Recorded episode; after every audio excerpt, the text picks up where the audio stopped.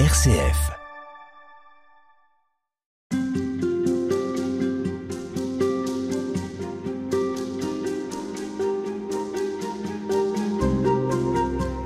Jean-Jacques Pérennes, bonjour. Bonjour. Vous êtes euh, frère dominicain, vous êtes directeur de l'école biblique et archéologique euh, française de Jérusalem. Vous allez avec nous, euh, au cours de ces entretiens, évoquer euh, un mystère, celui de la mort et de la résurrection du Christ, mais à travers euh, des moments de sa vie où elles sont annoncées. Alors, pas de manière forcément très explicite, mais où, euh, à la relecture, on se dit qu'il y a quand même euh, quelque chose déjà qui se profile et qui est dit. J'aimerais qu'on s'arrête un instant sur le mot mystère. Pour vous, il résonne comment ce mot? C'est un mot un peu fourre-tout. Hein. Quand on dit c'est un mystère, ça veut dire qu'on n'y comprend pas grand-chose. Et en réalité, il y a une urgence que ça ait du sens, donc on y comprenne quelque chose. hein. Et du coup, j'allais dire, j'entre dans ce thème de la mort et de la résurrection avec beaucoup de inquiétude ou en tout cas de, de prudence, parce que je trouve que les réalités humaines que ça recouvre sont extrêmement euh, fortes, difficiles, lourdes. Quand on a un proche euh, jeune qui, qui va mourir, euh, une jeune femme qui laisse des enfants, euh, un gamin qui a un cancer et qui va partir à 7 ou 8 ans, je veux dire, euh, voilà, comment parler de la résurrection aux gens qui vivent ça. Donc je pense qu'il faut d'abord un immense respect. Le mystère, ça peut peut-être être d'abord ça. Hein. Ne pas aller trop vite dans des paroles passe-partout, mais avoir un infini respect pour, euh, pour le cheminement, pour ce qui est à vivre, que Jésus d'ailleurs lui-même a vécu. Hein. On dit qu'il a pleuré devant son ami Lazare quand il était mort, que on dit à un certain endroit de l'Évangile, il a, tout son corps a frémi. Je veux dire, voilà, je dirais ça sur le mystère. Il faut faire aussi attention aux formules toutes faites, parfois employées par les chrétiens, par les catholiques, peut-être de manière plus particulière, comme des, des choses admises et évidentes. Oui, le, il y a toujours le piège du discours religieux, n'est-ce pas, de, qui, vient obturer en quelque sorte euh, l'absence de sens. Hein. Et quelquefois, je crois qu'il faut accepter qu'on n'a pas toute la réponse. Hein. Euh, il y a un mot de Rilke que j'aime beaucoup. Euh, apprenez à aimer vos questions parce que vous n'êtes peut-être pas encore capable d'entrer dans les réponses. Et je trouve que c'est admirable et au fond c'est ce que fait Jésus lorsque, retrouvant les, les disciples d'Emmaüs sur le chemin, il commence pas par leur dire mais non vous inquiétez pas tout est réglé. Au contraire il les accompagne dans, leur, dans leurs interrogations, dans leurs questionnements, même dans leur chagrin. Hein. Et non, il ne s'impose même pas, puisque à un moment, l'Évangile dit, il fit semblant d'aller plus loin. Et c'est eux qui vont le rattraper, n'est-ce pas? Donc il y a un infini respect de Jésus pour la, voilà, le, le questionnement, le non-sens, la détresse. Le... Et donc je pense que nous, chrétiens, et les clercs en particulier, nous avons à faire très attention à ne pas nous, voilà, nous tomber dans des mots trop faciles et trop rapides. Alors, on va, avant de, de, de, parler de la nativité, puisque c'est avec ce moment de la vie de Jésus hein, que nous allons commencer à entrer dans le mystère, j'aimerais quand même vous poser une autre question. C'est si Jésus et si l'Évangile n'apportent pas de réponse à cette question abyssale de la mort et de la souffrance, euh, est-ce que, est-ce que on a raison de croire? Je n'ai pas dit que l'Évangile n'apporte pas de réponse. J'ai dit que Jésus nous accompagne sur le chemin.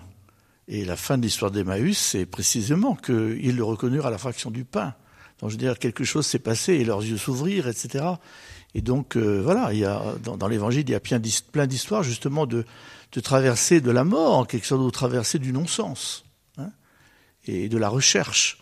Mais euh, il est important de ne pas escamoter cette étape. Voilà ce que je voulais dire d'entrée. Alors c'est euh, assez paradoxal de commencer à parler de la mort et de la résurrection euh, du Christ en évoquant sa naissance, la naissance de Jésus à Bethléem dans les circonstances qu'on connaît mais qu'on va probablement rappeler parce que euh, c'est là un peu la clé de ce dont on est en train de, parler. Pourquoi commencer par le moment où il arrive au monde? Parce que c'est le paradoxe du christianisme et c'est ce qui fait le scandale de la religion chrétienne pour beaucoup d'autres religions naturelles, l'islam en particulier, mais pas seulement, c'est que Dieu s'est fait chair. C'est-à-dire que si véritablement le credo nous dit la résurrection de la chair, c'est incroyable cette phrase. Si, si, véritablement même la chair euh, morte est, appelée à revivre et à ressusciter, c'est bien parce que quelqu'un nous a précédés sur ce chemin, n'est-ce pas? Il y a un texte très très beau de, saint Augustin que j'ai noté.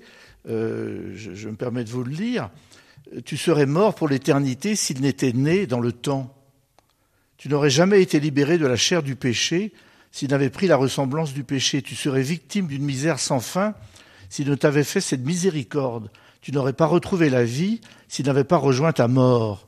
Tu aurais succombé s'il n'était allé à ton secours. Tu aurais péri s'il n'était pas venu. C'est magnifique. Une homélie de saint Augustin.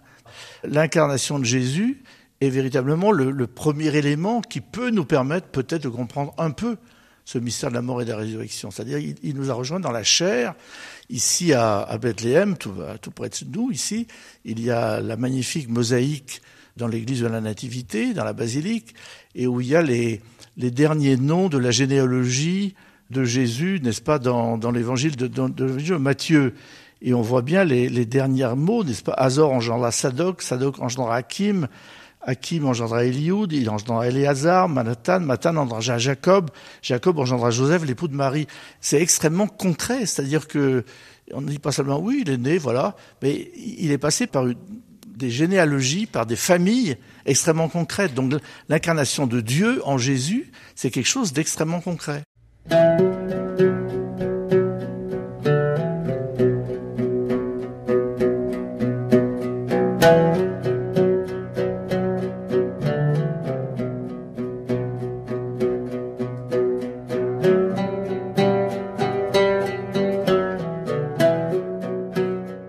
Vous êtes en train de dire, c'est que c'est un, un humain, il est homme. Complètement. Donc mortel. Ben, il meurt sur la croix. Et ça a été d'ailleurs tout le débat des premiers siècles du christianisme, tous les, les fameux débats des conciles euh, œcuméniques, Éphèse, Chalcédoine, etc. C'est que le, le, le fait que, que, Dieu puisse mourir dans la chair est, était un scandale pour beaucoup. Et du coup, il y a eu les fameuses thèses des monophysites, c'est-à-dire pour qui Dieu était d'abord Dieu, et que d'une certaine manière, sa nature humaine était absorbée dans la nature divine. Il ne mourrait pas vraiment. Et le christianisme dit non, vrai Dieu et vrai homme. Et c'est capital dans notre compréhension du mystère de la mort et de la résurrection. C'est qu'il y a véritablement quelque chose d'extrêmement charnel dans l'histoire de Jésus qui prend corps, qui prend chair, dans une famille, dans un milieu social, dans une culture. Pourquoi est-ce qu'on le représente euh, parfois sur certaines icônes, dans l'iconographie nouveau-né, mais dans quelque chose qui ressemble déjà à un tombeau? Oui, ça m'a jamais frappé, ça. Je suis toujours frappé plutôt par le contexte un petit peu pastoral, euh, peut-être parce que je suis en Orient et que j'aime l'Orient, je veux dire, mais je trouve que oui, peut-être peut, il est possible, je ne suis pas assez expert en iconographie pour le dire, hein, mais il est possible en effet que certains peintres aient voulu souligner que déjà euh, ce, ce, berceau était déjà peut-être un, un, début de tombeau, en effet. Sauf que le tombeau de Jésus, il est vide hein, à la fin de l'histoire. Donc c'est pas un vrai tombeau. Ceci dit, euh, ça nous concerne tous. C'est-à-dire qu'à partir du moment où on, on vient au monde, euh, la formule va peut-être être un peu brutale, mais on est condamné à mort. C'est la seule certitude que nous ayons. On peut dire dans la foi, je suis sûr que je ressusciterai, mmh. mais c'est dans la foi. Mais la seule certitude biologique, humaine que nous ayons, c'est notre mort, que nous pouvons constater dans notre entourage. Et il y a une vieille religieuse qui vient de mourir à 118 ans, la doyenne de l'humanité, disons-nous, euh, une sorte de Saint-Vincent de Paul, bon, ben, elle est décédée. voilà. Est-ce que dans la nativité, on pressent quelque chose de la résurrection?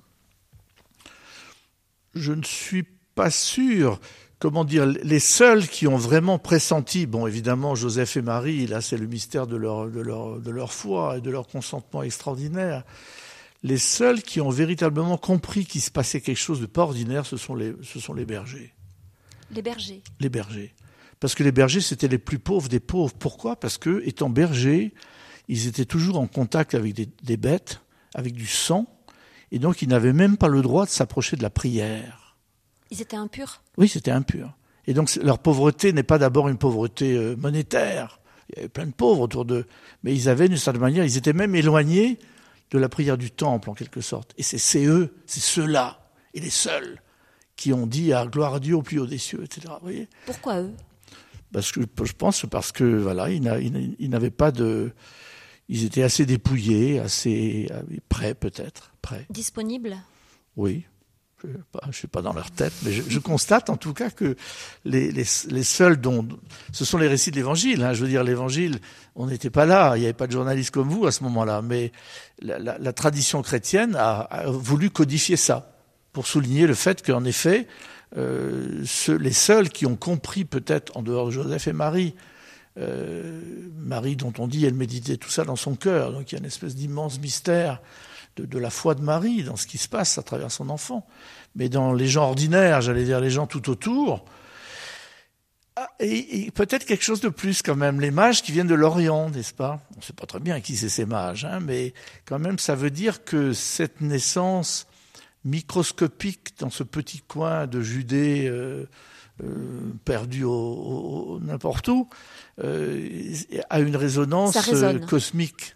C'est-à-dire ça fait sens au-delà du petit bourg de, Bethléem, ça fait sens plus loin. Alors, quelle a été l'histoire concrète, réelle des mages, on n'en sait rien, mais le sens qui nous est dit, c'est en effet que, cet événement faisait sens pour la, terre entière et peut-être la diversité des cultures, justement. Parce que si ces mages, on les dépeint sous euh, un jaune, un, noir, etc., on n'en sait trop rien. Mais l'idée, c'est ça, c'est que ça fait sens très au-delà du petit univers euh, culturel de la Palestine. Et ça, c'est intéressant. On vous retrouve demain. Merci, beaucoup, Jean-Jacques Pérenès.